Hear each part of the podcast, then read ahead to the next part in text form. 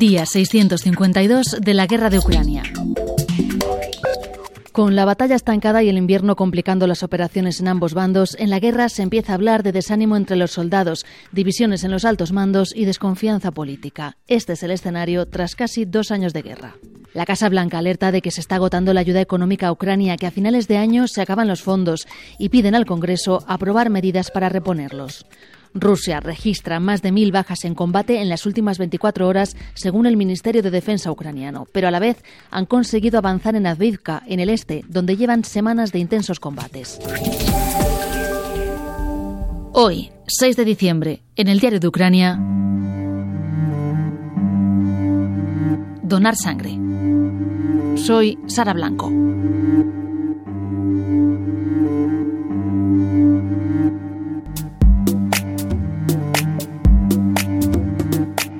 Cosa que tienes que saber para entender esta entrevista.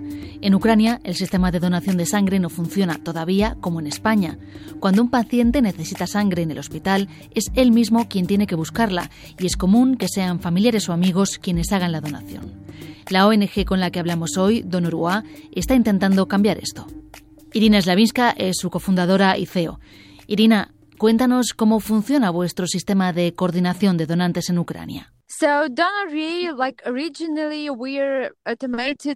En un principio éramos un sistema de coordinación de donantes de sangre. Desde la invasión a gran escala empezamos a dar apoyo a los sistemas nacionales de sangre en Ucrania. Hacemos logística, llevamos sangre al frente con la ayuda del Ministerio de Defensa y el de Sanidad. Tenemos un sistema automatizado de donantes de sangre con unas 142.000 personas inscritas como donantes regulares. Es muy útil porque desde que empezó la guerra podemos enviar una notificación y citarles en el centro de donación. Esto es muy importante por seguridad. Tuvimos una tragedia en Kharkov a principios de marzo de 2020 porque hubo un ataque de un misil y murieron dos personas que estaban en la calle, en una cola para donar, salvarle la vida a alguien.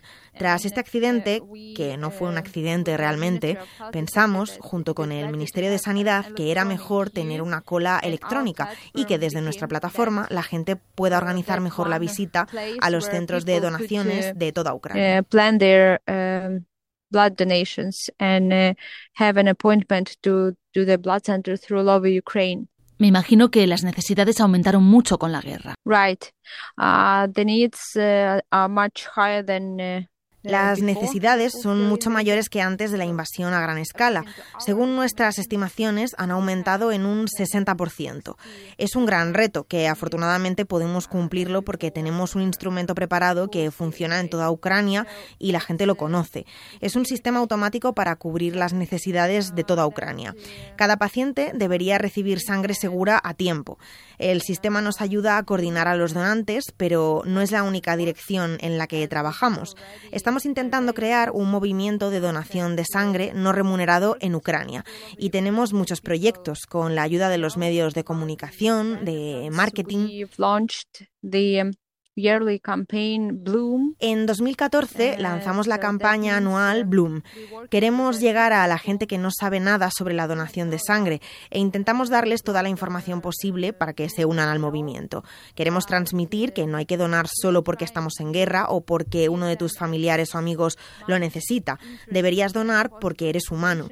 Tienes que cuidarte, comer sano, dormir bien, hacer algo de ejercicio y pensar en ti desde un punto de vista mental y físico cuando estás sano, puedes ayudar a la gente a salvarse con una donación de sangre. ¿Por qué empezamos esta campaña? Porque hicimos una investigación sobre la motivación para donar sangre en Ucrania. Para una gran mayoría, la motivación es la guerra, y eso es un problema porque sin guerra cualquier país también necesita sangre para salvar a los civiles que necesitan sangre porque tienen cáncer o han pasado una operación o un trasplante. Estamos intentando convencer a la gente de que tienen que donar porque son humanos y así intentamos fomentar las donaciones de sangre no remuneradas. Hacemos muchas actividades, trabajamos con empresas para que se unan a las donaciones, con universidades, organizaciones gubernamentales, brigadas militares que quieren donar sangre no solo por la guerra. Estamos intentando darles la oportunidad de ser parte de la sociedad.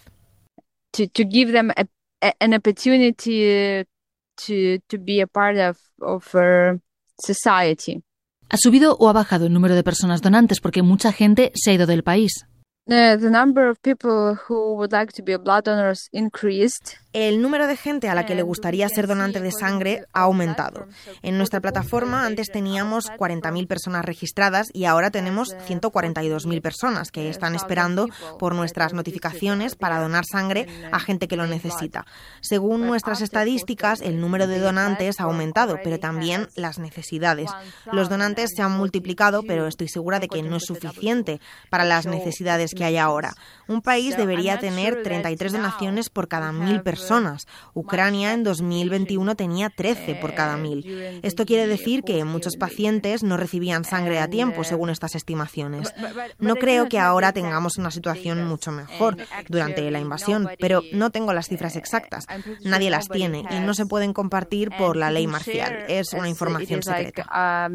During the martial law, it is like uh, under. Coordináis a la gente y además estáis en contacto con los hospitales que necesitan la sangre. ¿Cómo coordináis esto? Mm, actually, like with the help of phone platform, uh, a través del teléfono, de la aplicación, con mensajes. Ayer me llamó desde el frente un médico de la brigada. Me dijo que tenía un oficial en el hospital y que necesitaba sangre y plasma. Así que llamamos al hospital y les preguntamos si tenían suficiente sangre y cómo les podíamos ayudar. Porque tenemos gente que quiere donar y podemos coordinarlo y mandar una notificación para que vayan a donar a su hospital.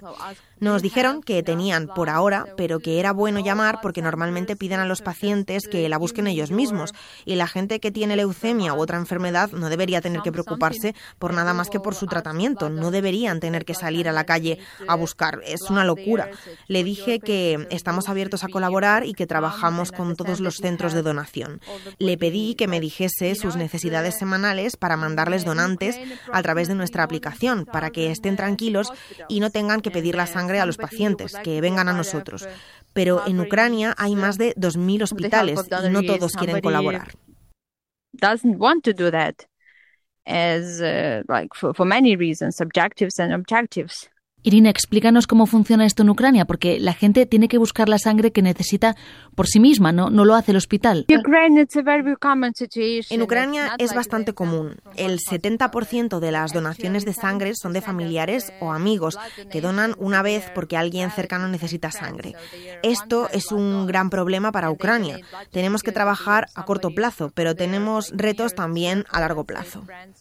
Tenemos que desarrollar la cultura de donar no solo a familiares y amigos, pero tenemos pacientes a los que no podemos decirles, espera, mientras creamos la cultura y reformamos el sistema, que termine la guerra y entonces te mandamos sangre. Ahora tenemos que hacer algo y para esta ocasión tenemos este sistema. El hospital puede contactarnos y decirnos que necesita donantes. El centro de donación le dice al sistema cuántos donantes necesitan y nosotros, con esos datos, mandamos las notificaciones en nuestra aplicación para cubrir esas necesidades. No todos los centros de donación lo tienen claro tenemos que contactarles y explicarles por qué es mejor trabajar así. Hay que cambiar el sistema, que en el hospital no le pidan sangre al paciente, sino que vengan a las ONGs y dejar de pedir para un niño que tiene leucemia, por favor, dona, que no se haga por pena, sino por humanidad. Tienes que donar sangre no solo cuando alguien se muere, sino todos los días. ¿Cómo funciona el sistema sanitario en Ucrania? ¿Es, es gratis para todo el mundo? ¿Es universal? Yeah, we have um,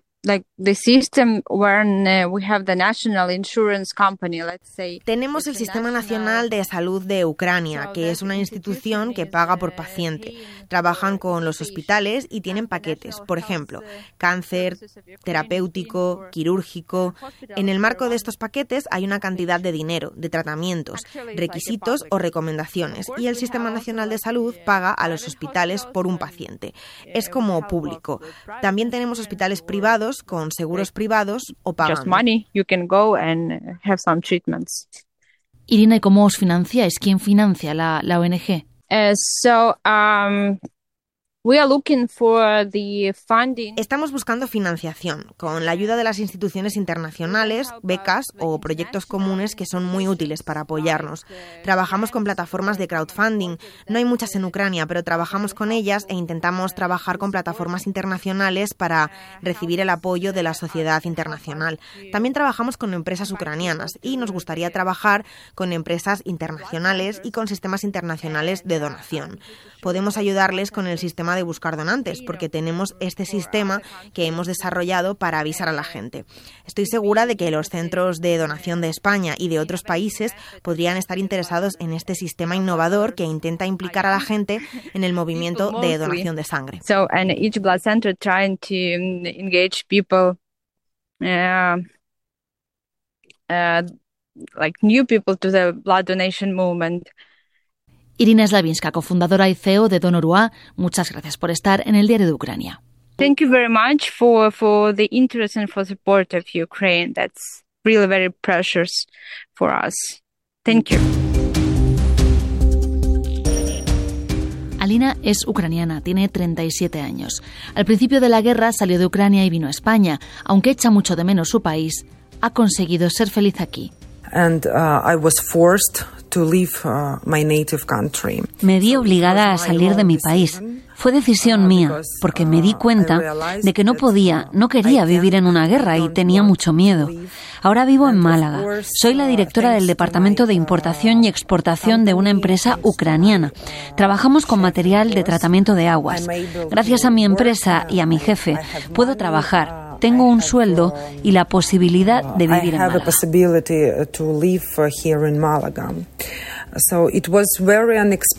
Fue muy inesperado, muy raro para mí dejar mi país sin que surgiera de un deseo propio.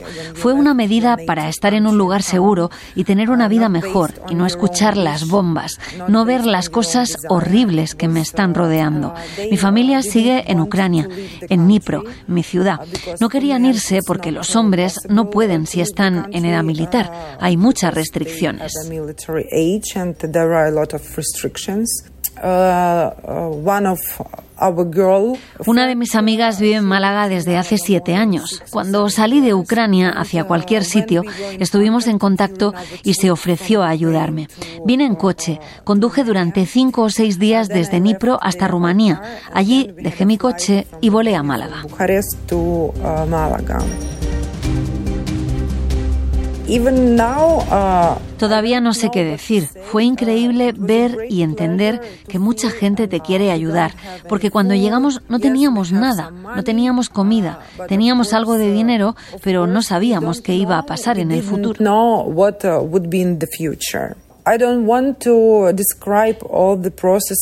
No quiero describir el proceso de alquilar una casa, conseguir la protección temporal, pero en cualquier caso lo conseguí. Hasta que no llevaba aquí cuatro meses o así, no empecé a sentirme normal. Para mí fue bastante importante que, aparte de mi profesión, soy profesora de yoga. Daba clases en Ucrania y fue como una necesidad vital encontrar un lugar y estudiantes para seguir dando clase. Tras varios meses me di cuenta que tenía que hacer lo que me gusta, aparte de mi trabajo.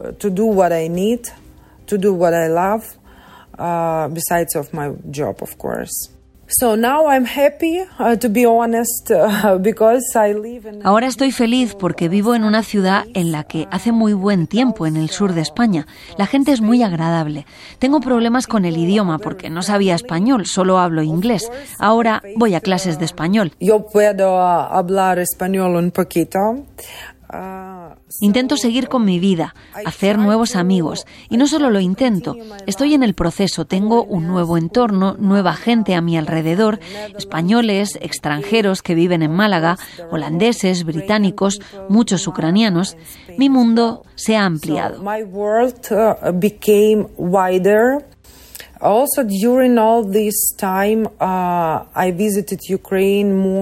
Durante todo este tiempo he ido a Ucrania más de tres veces para ver a mi familia. Normalmente les envío regalos desde aquí. Estamos en contacto. Quiero agradecer a los españoles, al gobierno, que nos apoyaron, que ayudaron a los ucranianos dándonos protección temporal para poder trabajar y vivir aquí. Y por supuesto me gustaría una vez más recalcar que la guerra sigue y que aunque muchos ucranianos estén en España, echamos de menos nuestros hogares. No queremos vivir en la guerra, no queremos criar a nuestros hijos en la guerra. Es muy estresante y doloroso hablar de esto, pero la vida sigue. It's very, stressful, it's very painful uh, to speak about this, uh, but anyway, the life is going on. That's my story. Uh, that's uh, esta es mi historia, resumida, porque es imposible incluir todos mis sentimientos y emociones, pero estoy feliz, porque estoy en un lugar seguro, tengo un trabajo, mis clases de yoga, puedo ver el sol, sentir el mar, viajar, así que estoy feliz. Thank you for your attention. Good luck. Hasta pronto. Gracias.